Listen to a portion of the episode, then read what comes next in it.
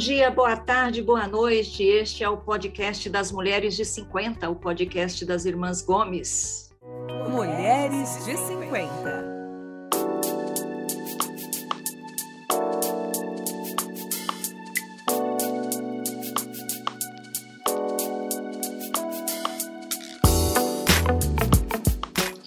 Nós somos quatro irmãs na faixa dos 50 anos. Eu sou a Tereza, sou jornalista, moro em São Paulo, tenho 57 anos e estou aqui com as minhas três irmãs. Pela ordem de idade, vamos lá. A Lúcia tem 54, é médica, mora em Toledo, no Paraná. Oi, Lúcia. Oi, bom dia, boa tarde, boa noite.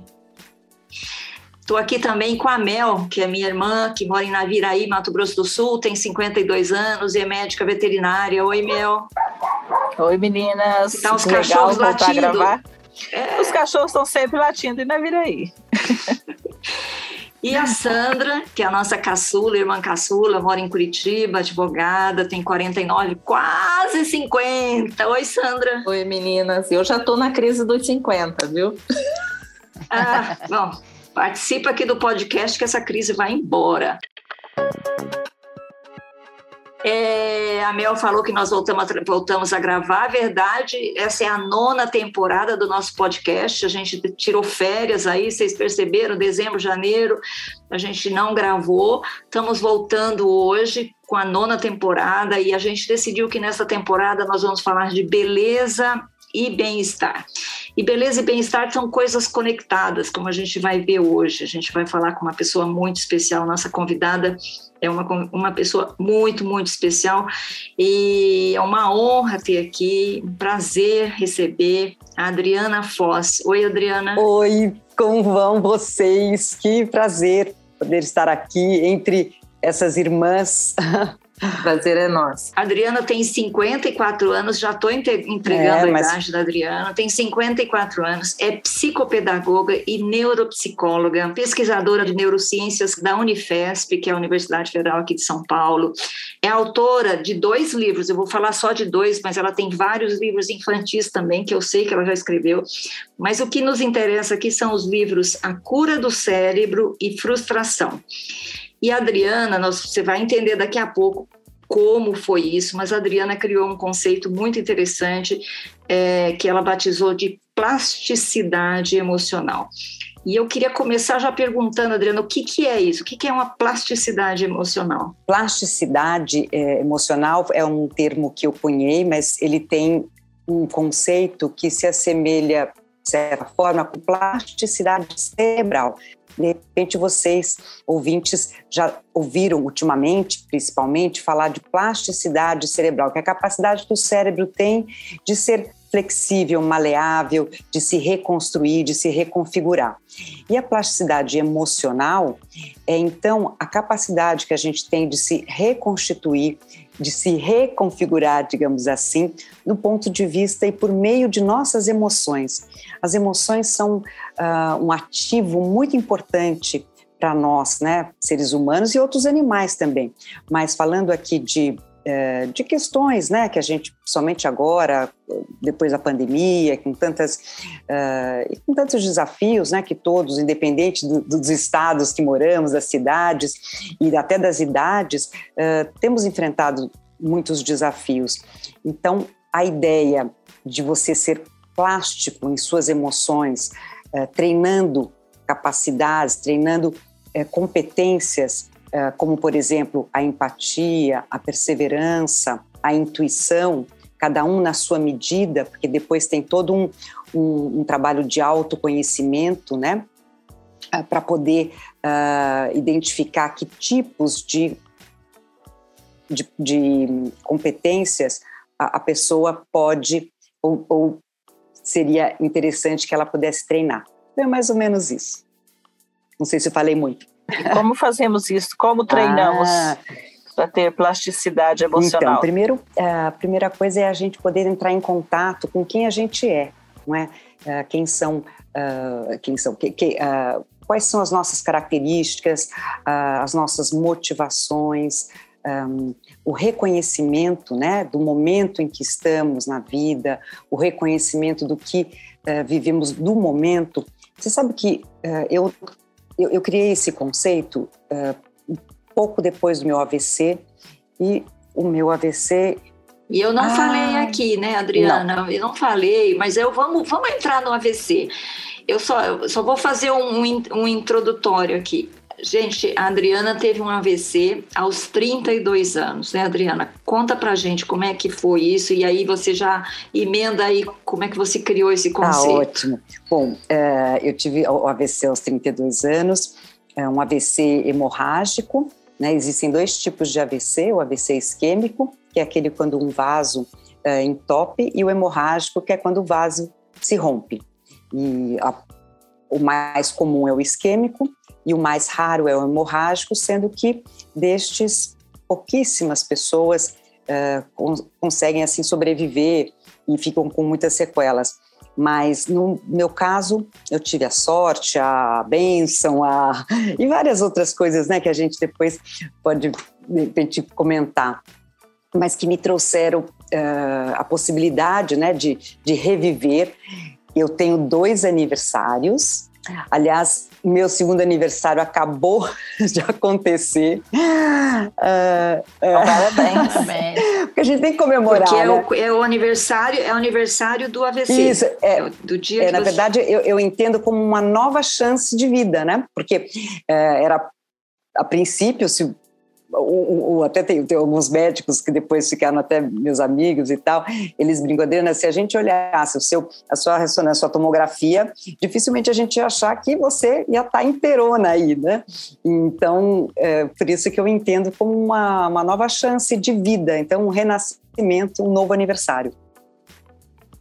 Mas você faz bolo mesmo? Você Não. para para festejar? Eu, é, é, é muito mais uma comemoração, acho que íntima mesmo, uma comemoração que eu, eu sei qual que dia que é, e é um dia onde eu um, me presenteio, faço coisas que eu gosto, uh, entro em contato com, com tudo, uh, com toda a, a, a, vamos dizer, a, simplicidade e importância que é estar vivo, né? compartilhar, conviver, é, porque muitas vezes a gente fica querendo tantas coisas, quando a gente vê, opa, né? É, acho que essa, essa chance de, de estar vivo e de poder fazer coisas e poder escolher é muito especial.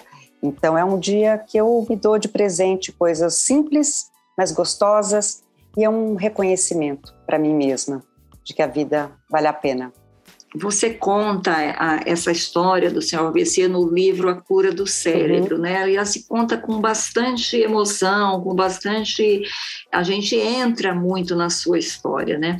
É, e, a, e você conta como você saiu do AVC, né? Assim, fala para os nossos, para os nossos ouvintes, para as nossas ouvintes, quais sequelas você teve do AVC naquele primeiro tá, momento? Tá, tá ótimo. No primeiro momento, eu fiquei com metade do corpo, uh, uh, vamos dizer, paralisado, de certa forma, que se chama semiparesia, né? Porque se você, eu tive o, o meu AVC, quer dizer, esse derrame no cérebro foi no lado esquerdo, então é o lado direito que sofre as consequências. Meu lado direito é que ficou uh, com uma dificuldade grande de, de movimentos, de percepção, de sentir. Né? Eu fiquei sem sentir esse lado por muito tempo. Depois, uma outra sequela foi a fala, o que as pessoas, os médicos costumam chamar de, costumam não, chama-se afasia. Ah, então, é uma dificuldade para pronunciar a fala. Então, eu as, entendi o que eu queria dizer, mas eu não conseguia falar. Depois, uma questão também ligado à minha memória. Eu não lembrava mais uh, para o que, que serviu uma escova de dente. Eu olhava para aquilo e falava: Meu Deus do céu, eu sei que eu deveria saber, mas eu não sei o que, que é. E assim várias outros, vários outros objetos. Você, você, não lembrava do seu marido? Não lembrava nem do meu marido, é que eu já era casada há 10 anos. Porque tem gente que pergunta, ah, mas depende você acabou de casar com ele, por isso não lembrou. Não, eu já era casada há 10 anos, namorava já há 6. E, e, e, e, nem posso dizer que nem queria lembrar, porque ele era bem legal. Eu não estou mais com este marido, estou com outro, mas é, então eu costumo brincar porque tem gente né que fala ah, tem gente que não gosta do marido e tá já matando o marido. Mas, então esquece, né? É melhor esquecer. Uma, uma boa chance para esquecer. Para esquecer, né? É Mas nem pai, nem mãe, ninguém ou só o marido? que eu não lembrava. Uh, tinham outras, não, muitas outras pessoas eu também não lembrava. Uh, por exemplo, no início, né? Eu, que o cérebro ele vai um, ele vai se reorganizando. Essa que é a, que é a questão. E ele vai ele tem prioridades. Então a prioridade dele não era identificar pessoas, a prioridade dele era reconstruir aquilo que estava lesado. Então, ah, por isso que eu, que eu, costumo dizer, o cérebro é muito lógico e, e se a gente respeitar e entender né, esse, esses processos, eh, fica um pouco mais fácil. Então, ah, uma outra coisa também que foi bastante difícil é que eu já era especialista em distúrbio de leitura escrita, mas eu fiquei sem saber como é que lia, como é que escrevia. Quanto tempo levou essa recuperação para você começar a, a, fazer as coisas básicas, a lembrar o que era a escova de dente, a conseguir ah, falar, escrever? Olha, uh, eu mesma não consigo muito ter essa lembrança destes, pelo menos dos primeiros meses, né? É, isso é muito uh, não diria nem confuso, eu não tenho o mesmo registro. Eu tenho alguns flashes de algumas, uh, de algumas situações, eu lembro com um enfermeiro, tem situações que, que eu lembro, uh, mas a, a, a, história em si, esse começo, após o, o, o AVC, é muito relatado pela minha família, pelos meus amigos.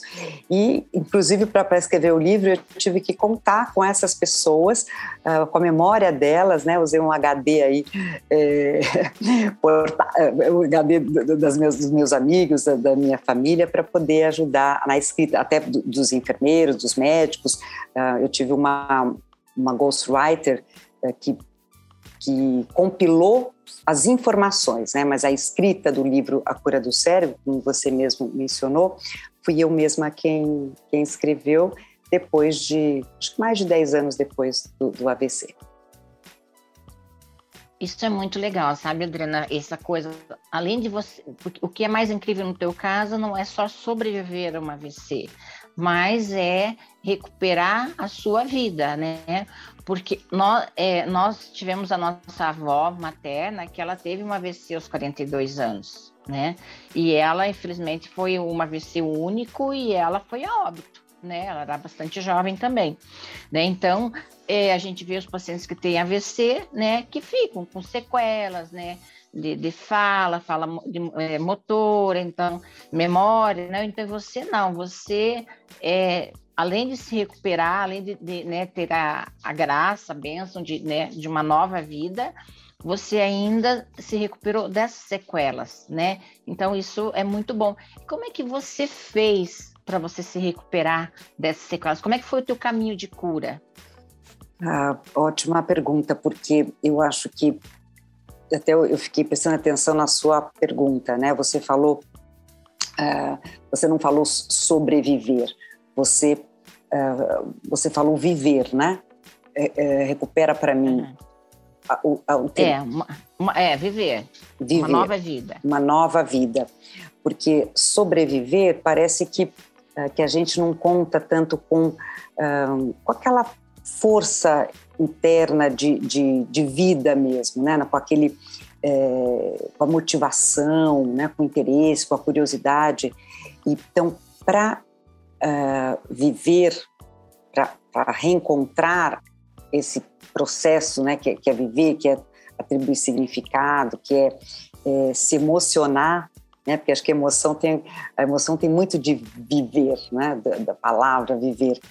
É, e foi por esse caminho que eu fui, vamos dizer, velejando nesse caminho. E foi muito interessante o porquê que eu me dei esse start, né? E esta tive essa percepção.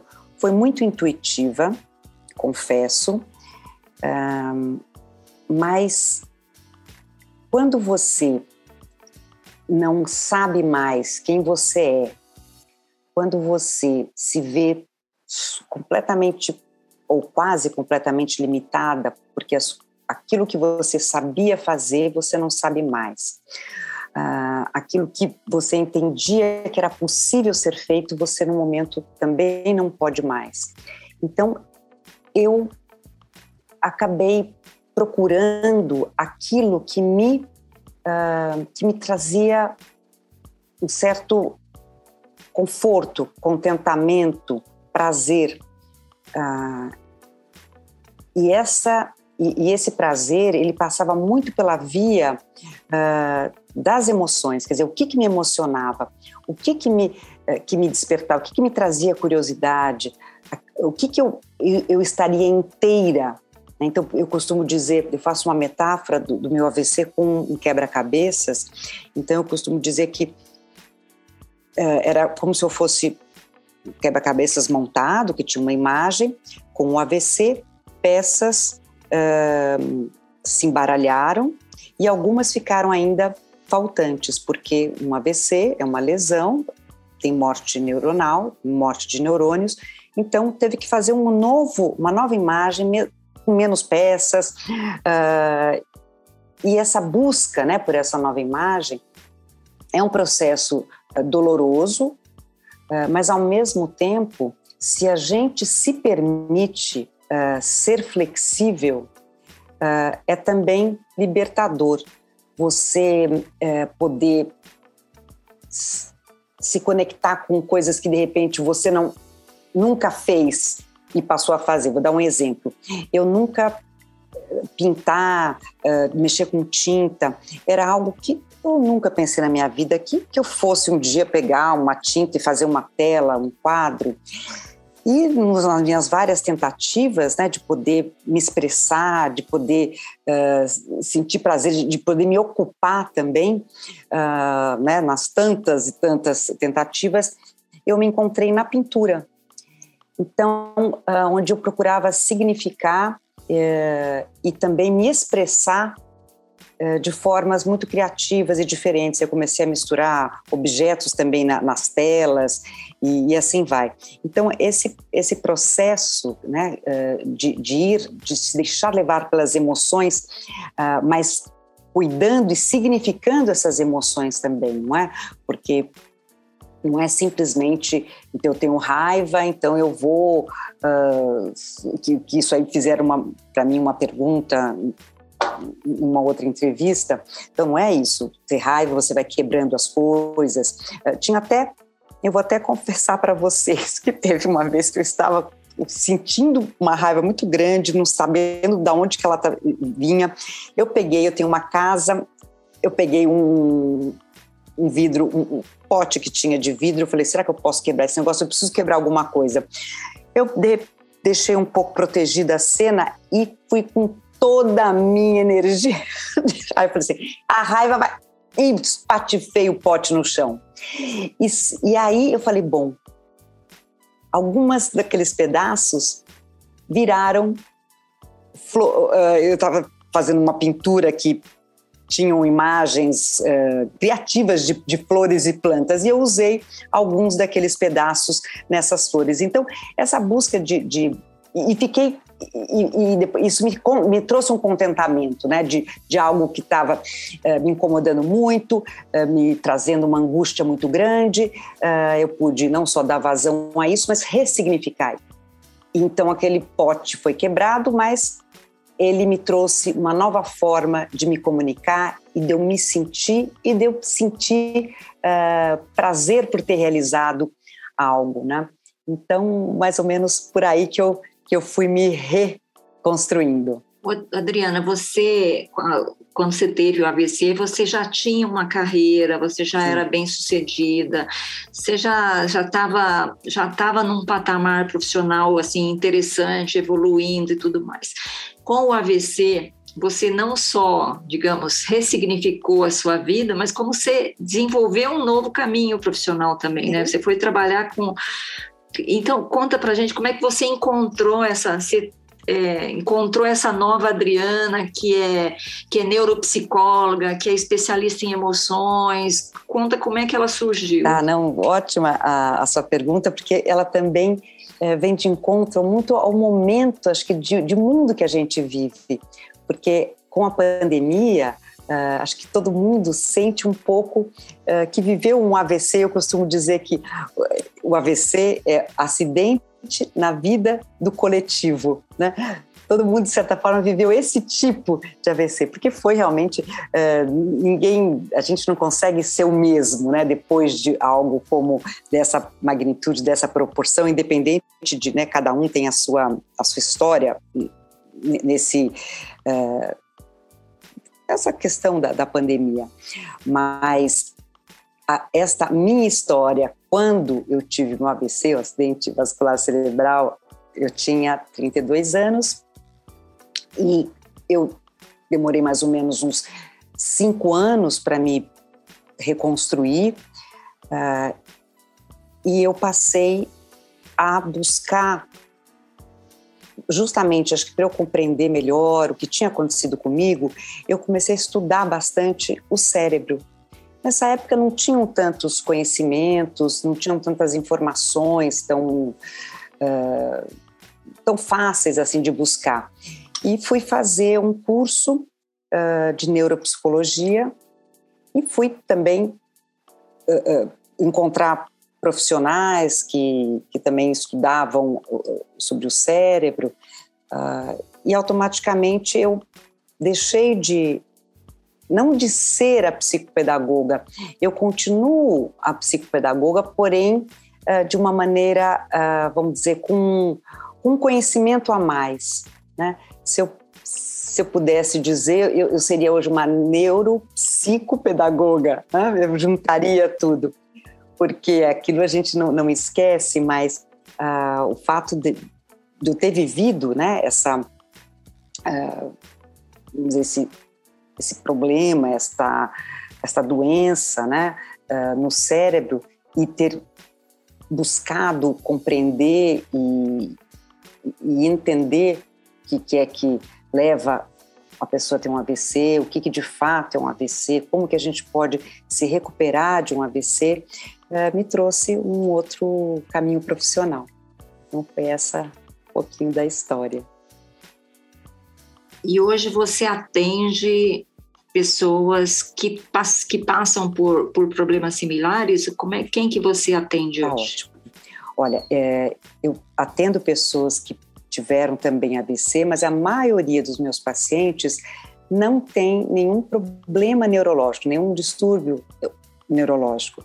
Eu atendo hoje pessoas uh, que, que sofrem por uma depressão, uh, que sofrem por, por N questões, né? Uh, não necessariamente que tiveram uma um, problema, no, um, um trauma, trauma neurológico. Um trauma neurológico, exatamente. Uhum. Eu atendo principalmente adultos e adolescentes e na época que eu era psicopedagoga, eu trabalhava só com crianças, poucos adolescentes, e, e hoje são adolescentes e adultos, e, uh, e também algumas, uh, algumas pessoas, vamos dizer, da senioridade. Então, eu tenho, se eu pensar em termos de proporção, eu tenho 20% de pacientes que eu chamo de neurológicos, né? E os 80% pacientes uh, que vão que vêm buscar justamente uma nova maneira de reconfigurar e de ressignificar suas vidas, ou de procurar também outros caminhos. Um, acho que tem muito esta. Uh, a, a, minha trajetória né, de, de, superação e este caminho que eu fiz um, pelas emoções uh, traz para as pessoas, de certa forma, um, uma curiosidade, né? Uh, e ao mesmo tempo um entendimento uh, do quanto a gente é preciso ser visto como um todo, né?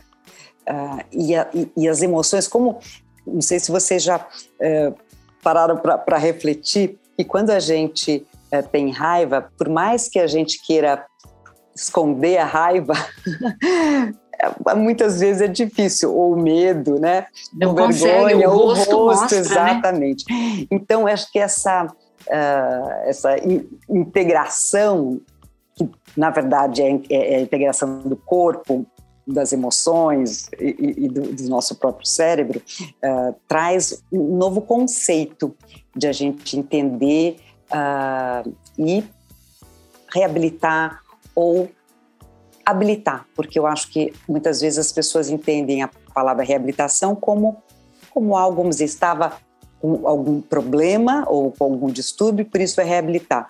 E muitas vezes a gente se a gente se refaz, né? A gente se, ou encontra outros caminhos ou se refaz, independente de ter tido um problema neurológico. Eu, bom, Adriana, eu tenho três filhos e eu tenho, é, queria te perguntar assim, já que você é psicopedagoga, neuro, né? É, a, a, as crianças que são educadas sem frustração, elas, elas vão ter problemas mais adiante na vida? Porque hoje tem muito essa educação, né? Tudo que você quer, você tem, tá? Não chora, ganha um docinho. Qual é, quais são as consequências para o futuro dessa, dessa Olha, criança? Incrível essa sua pergunta. É, primeiro, porque as pessoas não costumam falar desta palavra. Essa palavra parece que tem palavrão né, no meio. Você pode reparar, as pessoas falam, ah, como eu estou ansiosa, como eu estou uh, nervosa, ou, ou, ou outros uh, adjetivos e, e sensações ou sentimentos, mas raramente alguém vai falar, nossa, como eu estou frustrado. Né? e a frustração ela é absolutamente natural e ela tem uma função muito importante para a nossa vida. Da mesma forma que a ansiedade. a ansiedade, ela não é uma patologia ou um problema. A ansiedade é uma, é uma, é uma vamos dizer, é, é, um, é um tipo de emoção que nos leva para frente. Então, até do, do, ponto de vista da evolução do ser humano, a, a, a ansiedade surgiu para fazer com que o ser humano fosse adiante, é, já fosse aquecido, aquela ideia, né? acho que quando a gente se sente mais ansioso, parece que a gente já está uh, ah, aquecido, como se a gente tivesse... Chegando, né? Isso. né? Ansiedade de chegar, né? Isso, né? uh, como se a gente tivesse uhum. dado uma corridinha antes para se aquecer. E a frustração, da mesma forma, é, ela também é uma construção ou uh, um, um resultado dessa evolução, justamente para a gente também não ficar parado. Então, quando você não gosta de algum, aliás, perdão, quando você tem uma expectativa que não acontece, o cérebro cria esse mal-estar para que você faça o quê? Vá buscar aquilo para te satisfazer. Então, é um mecanismo que chama, tem uma região no cérebro que chama sistema de recompensa, então já diz tudo, né? Ah, onde, é onde o cérebro busca pela recompensa, que tem a ver com um neurotransmissor, a famosa dopamina. Ah, então, a frustração, ela é inerente ao ser humano, todo mundo tem, uns mais, outros menos. Só que esta geração agora, então assim, os nossos filhos, eles foram muito poupados por nós, por esta geração aqui que uh, cuidou demais, que antecipou demais, que não deixou essas crianças ou adolescentes uh, ficarem tristes ou um, se esforçarem ou chorarem para conquistarem as suas, as suas metas ou as suas, para as suas realizações. Então, esses pais, de repente, antes da criança chorar, já entregava o presente, já facilitava a lição de casa, uh, já brigava com, uh, com a escola, porque a escola deixou, deu nota baixa para o filho.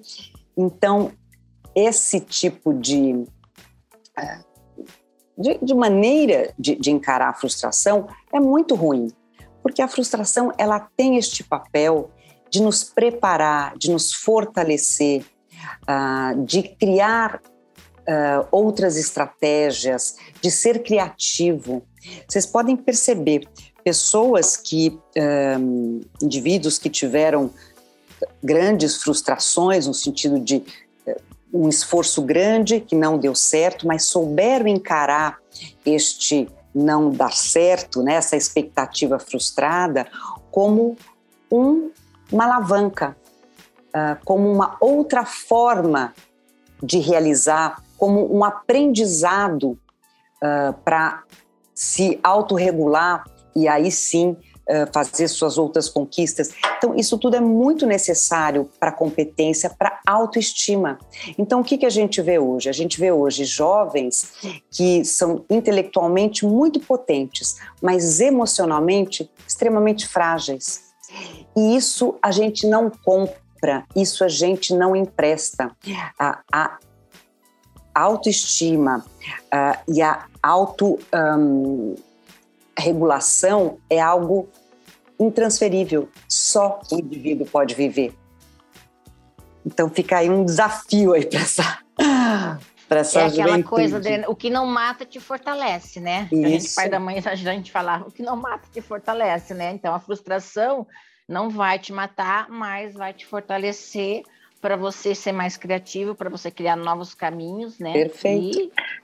Ser um adulto é, mais forte, né? É perfeitamente compreensível que os pais, eles não queiram que os filhos sofram aquilo que eles sofreram, uhum. mas eles estão criando uma geração que vai sofrer de muitos outros problemas piores do que essa outra geração. É que eu não tenho filho, não posso dizer que eu, né? Mas eu, eu, queria que você emendasse aí explicando porque o seu livro, o seu segundo livro, é, se chamou, se deu o título de frustração, né? Mas é um livro sobre emoções, né? E você deu destaque para a frustração. Por quê? Ah, que gostosa essa pergunta. É, foi muito cuidado mesmo esse nome, justamente por esta pouca um, a, a, gente precisa se alfabetizar mais na frustração, porque a ansiedade, como eu comentei anteriormente, é uma palavra, é um conceito muito mais difundido de, uh, e, e, falado pelas pessoas, né? Aliás, uma coisa que eu não falei antes era da gente é, é, é um, uma informação importante que a ansiedade é algo natural e desejável, porém o transtorno de ansiedade é uma patologia e precisa ser cuidado por médicos especialistas. Então, eu, como eu não comentei, falei, deixa eu recuperar essa informação. Mas o livro eu quis uh, falar de algo que tinha a ver com emoções, uh, que era forte, né, porque pessoas que não sabem lidar com as suas frustrações, que não sabem lidar com as expectativas não alcançadas, uh, isso pode trazer problemas sérios também de saúde. Então, eu que como e como a ansiedade já era bastante é, escrita e falada, eu acabei querendo dizer algo que era bastante importante, que é bastante importante, principalmente para essas gerações uh, digitais, que tudo é num clique, né? Ela eh, quer, um, quer a comida, iFood, iFood o que seja, vem, vem na hora. hora. o cartão de crédito já está cadastrado, não tem dinheiro, não, tem, não precisa pagar. Né? Exatamente. Né? Ah, tudo muito rápido. Você quer assistir uh, um filme, você ver a hora que você quer, do jeito que você quer. Antes, né, tinha umas novelas eh, onde você tinha que esperar, pelo menos para o dia seguinte, para ter o próximo capítulo. Hoje e não. A, e a frustração de encerrar na hora que o casal ia se beijar pela primeira vez, ou Isso. na hora que se descobrir quem matou a pessoa, ficava até o até dia seguinte, dia. todo mundo esperando para saber o que ia acontecer na novela. Exatamente, Sandra. E a gente perdeu esse treino, né? Então, gente, essa geração não tem treino emocional para se frustrar e o cérebro continua se frustrando, porque nós continuamos com o mesmo cérebro de milhares de anos. Né? O ser humano, a gente é, muda um monte, né? muita coisa diferente, é, principalmente agora com, com o advento né, da era digital, da mesma maneira como quando o homem passou a escrever, representar, né, ler e escrever, tem uma mudança grande né, de cérebro, a própria plasticidade, porque a leitura é fruto da plasticidade, a gente não tem uma área né, para ler e para escrever. Agora nós temos uma nova remodelação uh, do cérebro com a, a supremacia dessa era digital. Né? Então, mais um motivo para a gente poder falar sobre a frustração. Né? Que a gente é que a frustração uhum. é como é, é, é, como a gente tem até é, né é, é uma vergonha você ser frustrado porque você ser frustrado é como você falar assim eu não tive sucesso né? E você não ter sucesso é ruim. Só complementando isso que você falou, Lúcia, eu, Adriana, não sei se eu entendi corretamente, mas no seu livro você fala que frustração tem a ver com o passado e ansiedade tem a ver com o futuro. Isso. É isso, a né? priori, né? eu fiz esta é, representação, fiz esse resuminho. Esse, esse resuminho. Exatamente. E, e, uma outra coisa que é interessante, que a gente, para nós não esquecermos, que frustração não é fracasso.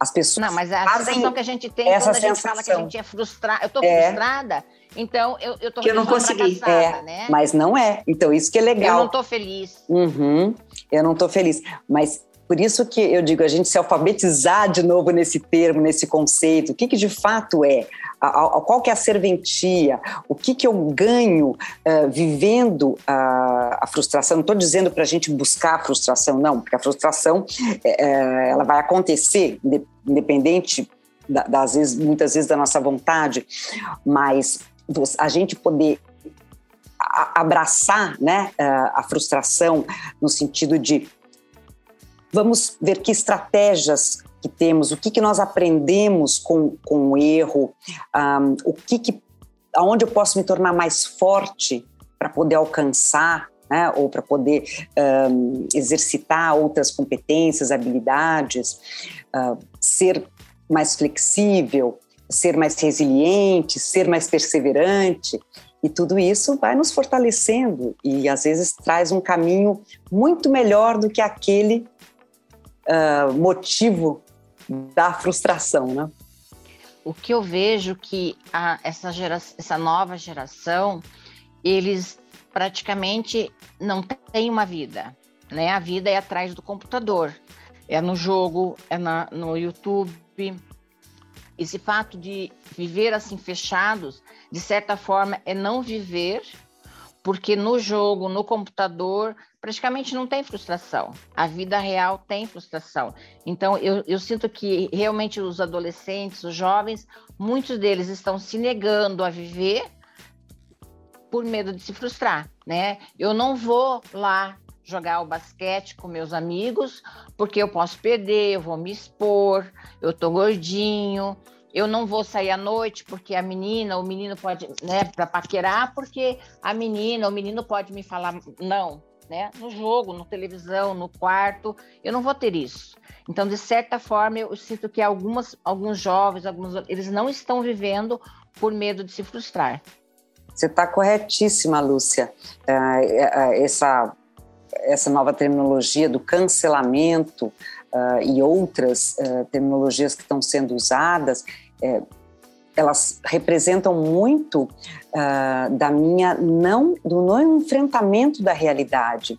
E de, de eu criar outros outros muitas vezes outras até personalidades né?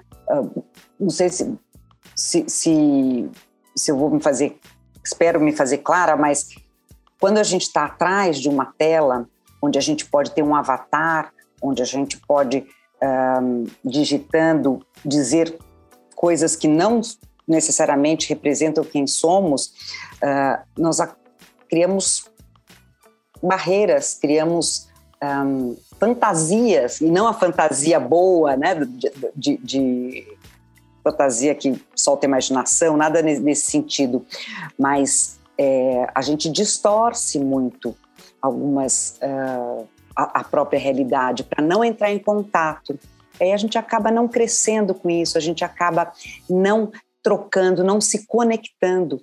E talvez por isso também ah, que estes jovens ah, acabam ficando mais isolados, mais sós, mais. Eu nunca vi tanto queixa de jovens que que se cortam, né, que é a automutilação, jovens uh, que não se encontram no seu grupo de escola uh, ou de outros do grupo do clube, uh, jovens que ficam que ficam, vamos dizer, um, ensimesmados, né, dentro de uhum. si, não conseguindo estabelecer conexões. E, é e a pandemia piorou essa situação, Sim, né? Porque todo mundo teve que ficar em casa. Sim, é verdade. Querendo ou não, tivemos todos que ficar em casa.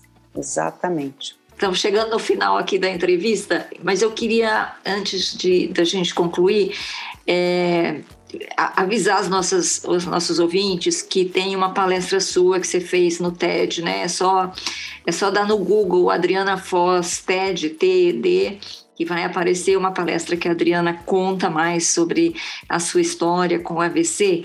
Mas eu queria que você contasse é, para a gente uma, uma, uma coisa que você fala lá, que é sobre eu entendi assim, que é uma coisa que você aprendeu com a AVC é não postergar a felicidade, né? É, e no livro, eu não lembro agora qual dos dois livros, você recomenda né, que, a, que a gente evite duas coisas para, é, é, sei lá, como forma de evitar um AVC, né? Mas, enfim, é, ter uma personalidade extremamente mental e rígida e estressar-se em excesso pelas mínimas questões, que são coisas que você disse que você fazia antes né, do Sim. AVC. Né? Então, eu queria que vocês falassem sobre, que eu acho que é tão importante a gente estar tá numa temporada para falar de bem-estar e a gente falar de de felicidade, né? De você ser feliz hoje, agora, né? Porque você não sabe o que vai ser amanhã, né? Então, esse, essa coisa do postergar a felicidade, como é que isso aconteceu para você? Não, é, ótimo. É, a felicidade eu deixava sempre a felicidade para depois, na verdade, porque eu estava sempre, uh, eu não me sentia, eu, eu, era tão rígida e tão exigente que eu nunca achava que o que eu tinha era bom e suficiente. Então eu tinha sempre uma, uma falta, uh, assim, uma sensação de, de, uh, de não estar contente com aquilo que eu tinha, de não estar realizada com as minhas conquistas.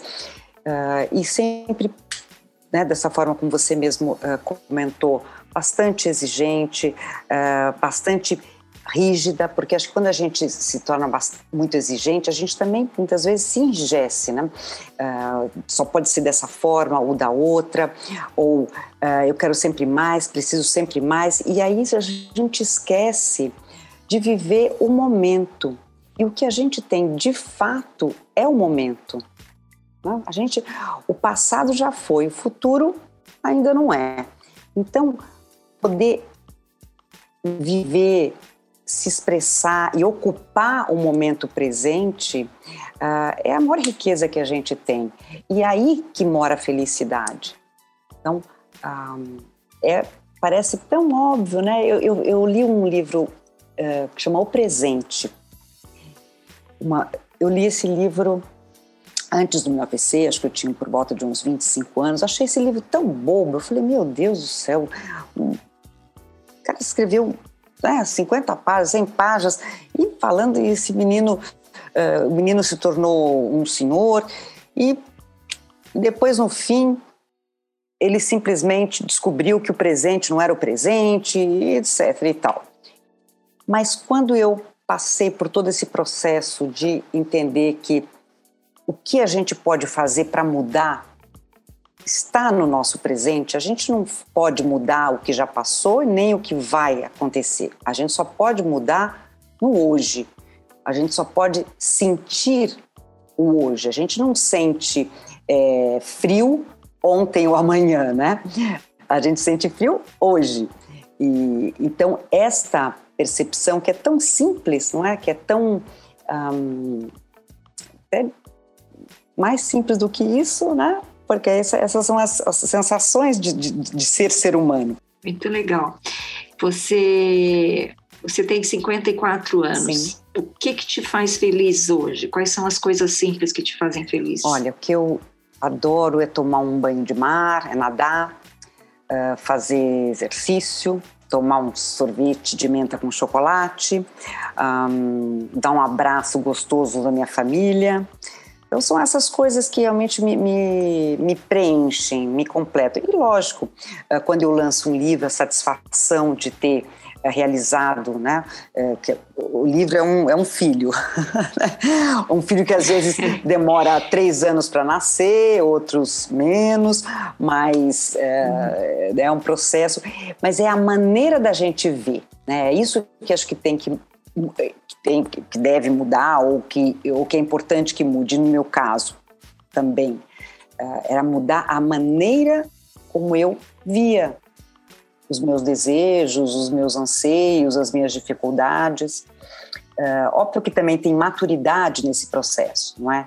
Então, a gente não pode querer um, um, pensamento, uma atitude dessa de uma menina de 15 anos ou de 20, mas a gente também, a gente pode treinar e a gente pode é, expandir essa consciência mesmo com 15 anos ou com 20. Isto é treinável, isso é, uh, a gente pode ampliar a nossa consciência para as coisas que realmente têm valor. Meninas, alguma última pergunta para Adriana? Adriana, que conselho é, você daria, fora esse que a Tereza já falou aí do livro, para as mulheres de 50 ou mais? Para que elas um, entendam o presente que é ter toda a vivência que, que insere, né? Cada uma. Um, para ver a beleza uh, das conquistas da vida, uh, das dificuldades que, passaram. Também acho que a gente tem que, tem que olhar para essas pedras né, que a gente carregou no caminho, muitas vezes como uh, processos de, de lapidação. Né? Então, para a gente olhar para nós, mulheres de 50, como pedras preciosas que foram sendo lapidadas com as quedas, com os machucados, com, com, as, com as questões que acontecem na vida de todos, cada um de uma forma. Cada um é uma pedra preciosa. Muito bem, muito obrigada, viu, Adriana? Muito muito boa a sua entrevista, muito inspiradora. Eu não sei se você sabe, mas aqui no podcast a gente tem um quadro chamado Dicas Maduras da Semana. Então, a gente dá dica de qualquer coisa, um filme, um livro, uma comida, uma viagem, uma comida. Então, assim, enquanto as meninas vão pensando, vão dando as dicas aqui, eu queria que você pensasse numa dica para gente. Pode ser qualquer coisa, tá? Então, eu vou começar com a Sandra. Vamos lá, Sandra. Dicas maduras da semana. Ah, eu, eu hoje só tenho uma meia dica, que na verdade não é bem uma dica, então, é, uma, é um reforço de uma dica que a Lúcia já deu, mas que semana passada. As minhas dicas, né? Não, eu tô dando crédito, ué. Eu não tô roubando nada. Ah, Roubar é quando você é não dá crédito. Ah. Você, algum tempo atrás, não me lembro em que temporada, é, deu a dica para assistir Doce, Doces Magnólias no Netflix. Netflix. Eu não tinha visto, vi semana passada, amei, tem duas temporadas, acho que antes tinha uma só, agora entrou a segunda temporada. Estreou a nova temporada. É muito boa essa série. É aquela série para você ver sem sem se frustrar. Uhum. Muito se gostosa. Frustrar. E, é, mas é uma série boa, assim, do, do relacionamento humano, da amizade. É, né? da, do que a empatia é capaz de fazer, das pessoas conviverem, serem felizes, sem, sem. É muito, muito legal essa série. Gostei muito da sua dica, viu, Lúcia? Ah, muito obrigada. Doce, doces Magnólias. É. Mel, você, Mel, você tem dica? Tenho dica, mas eu vou falar, é pros fortes. É pros fortes, lá vem. é pros fortes. Não, porque eu até assistia Doces Magnólias, mas não consigo mais depois de ver Picking Blinders. Ah, todo mundo tá, tá próximo de entrar a sexta próximo de entrar a sexta eu não temporada. Consegui não ver essa filho, série, Mel, eu tentei, juro não, que eu tentei, meu, mas eu não o José Guilherme falava para mim, mãe, assiste porque é legal, e eu resisti. Daí nas férias eu comecei a assistir. Eu simplesmente não consegui parar de assistir até hum. assistir cinco temporadas em tempo super rápido.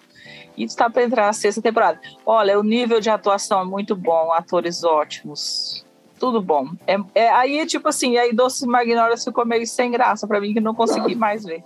Ô, meu, mas é sobre o quê? É, é, é, é, suspense, é, então. é tragédia, é drama, o que, que é? Ah, é, é, é, é drama como eu vou dizer, é, uma, é a história, o protagonista, ele tem é um, um gangster, um cara super inteligente, um cara assim, tem a mente. Mas é muito, é muito violento, inteligente. Mel. É muito violento. É, é muito é violento. muito gratuita. Eles fumam o tempo inteiro, tá? Os adolescentes. Não, eles matam eles assim, fumam assim, e bebem o tempo inteiro. Assim, com níveis de crueldade. É. é. muito, é muito. Mas é muito interessante a série. Blink, eu, eu tentei assim, Blink Blinded. Peaking, Peaking Peaky Blinders. É inspirado numa gangue que existiu mesmo nos anos 20. Uhum. É, é a mistura, na verdade, de gangues que existiram realmente oh, lá no começo do, do, século passado. As séries estão ganhando aqui, viu? Você viu, né, é, é Adriana? Então tem Doces Magnólias e Plink. Não, e, Peaking, Peaking, Peaking Blinders. Gente, é, é feito. É, o ator protagonista é o Cillian Murphy, é um ator maravilhoso. Eu já tinha assistido outro filme com ele, sempre me chamou a atenção. Ele já fez um filme é, sobre o tempo, que é muito interessante. Agora não vou me recordar. O Preço do Amanhã, que é um filme muito interessante em que as pessoas elas não ganham dinheiro, elas ganham tempo de vida quando elas fazem um serviço, elas trabalham pelo tempo. Então elas têm um chip e ali é depositado o tempo de vida dela. Se ela não trabalhar, tipo, morreu. Acabou ali, morreu. Os vivos, vivos os ricos, é, é, é uma realidade alternativa. Assim, os ricos, é, eles é, vi, vivem eternamente, vamos dizer assim. Os ricos vivem eternamente. É. Os ricos vivem eternamente e são jovens no filme, né? Porque eles têm dinheiro para se manter e os pobres têm que batalhar o minuto da vida deles, entendeu? Então tá batalhando a vida. E é com, o Cillian Murphy também, muito bom. O Preço do Amanhã é ótimo. Legal. Filme. Lúcia, tem dica? Não, não tenho dica. Hoje que já deram minhas dicas aí, ó, você vê. Não, a sua dica não vale, você já deu ano passado. Pois é, não, não tem dica. Ah, tá. Bom, eu, eu, eu ia dar a dica do livro da Adriana, mas a gente já falou aqui dos dois livros da Adriana, então não vou dar dica do livro da Adriana. Eu vou dar uma dica de um, filme, de um documentário que está no Netflix. É... O, o golpista do Tinder. Ah, ah já vi. Ah, eu vi. É. Muito legal. Eu não vi mais. Esse é para as mulheres que as mulheres solteiras que é, eventualmente estão em busca do príncipe encantado.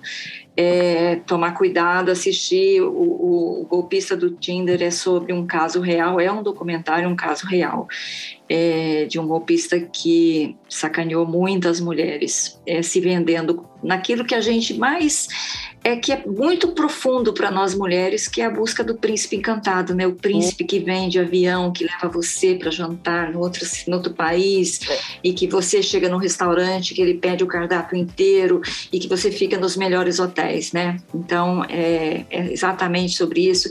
E esse, esse sujeito é, está solto, mora em Israel, não foi preso por causa desses crimes e... Tem uma namorada. E namora uma supermodelo é, ainda. Namora uma, e namora uma, uma modelo. Namora uma modelo.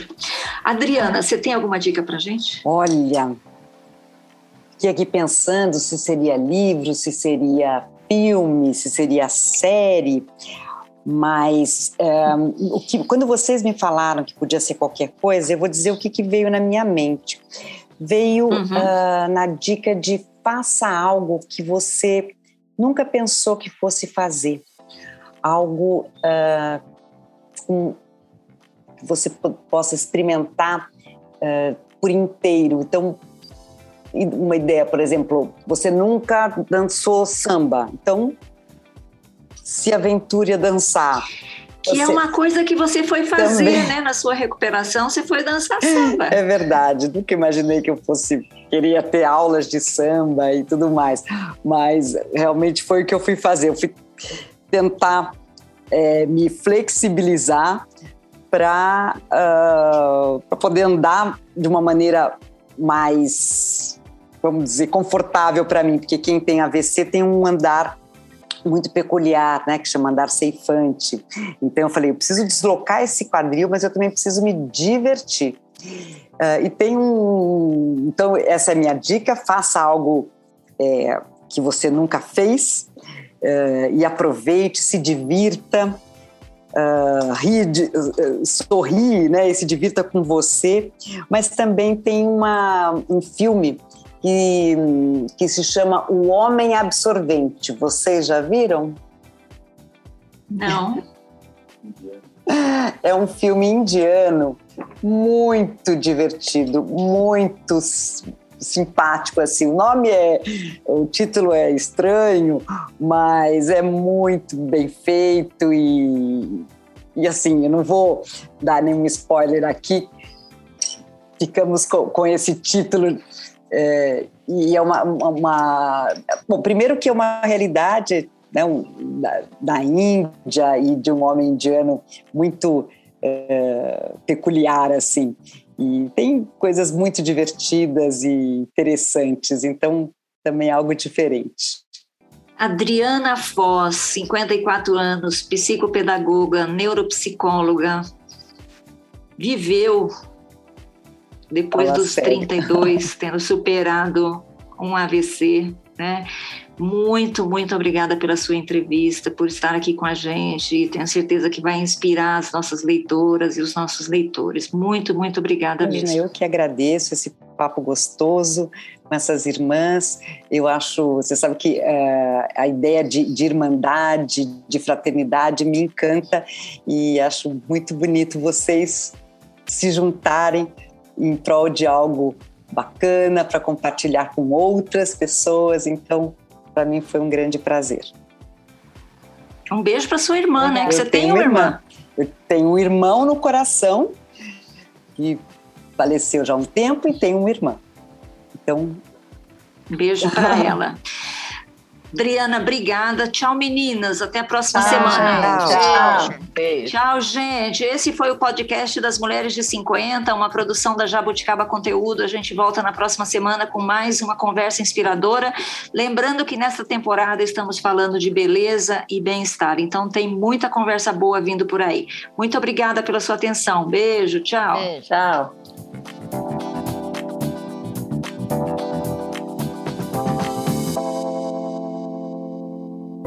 Mulheres de 50. Esse podcast foi produzido e editado pela Jabuticaba Conteúdo, contando histórias de quem faz a diferença.